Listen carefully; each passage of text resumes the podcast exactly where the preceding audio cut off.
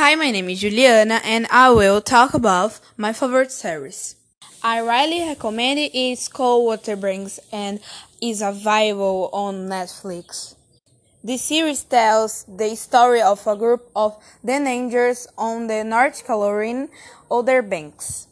Called Pogues, who are determined to find out what happened to their latest missing father. Along the way, they discover the legend story of the famous Royal Merchant that is likened to the father. For now, this series has only one season. I'm looking for the second.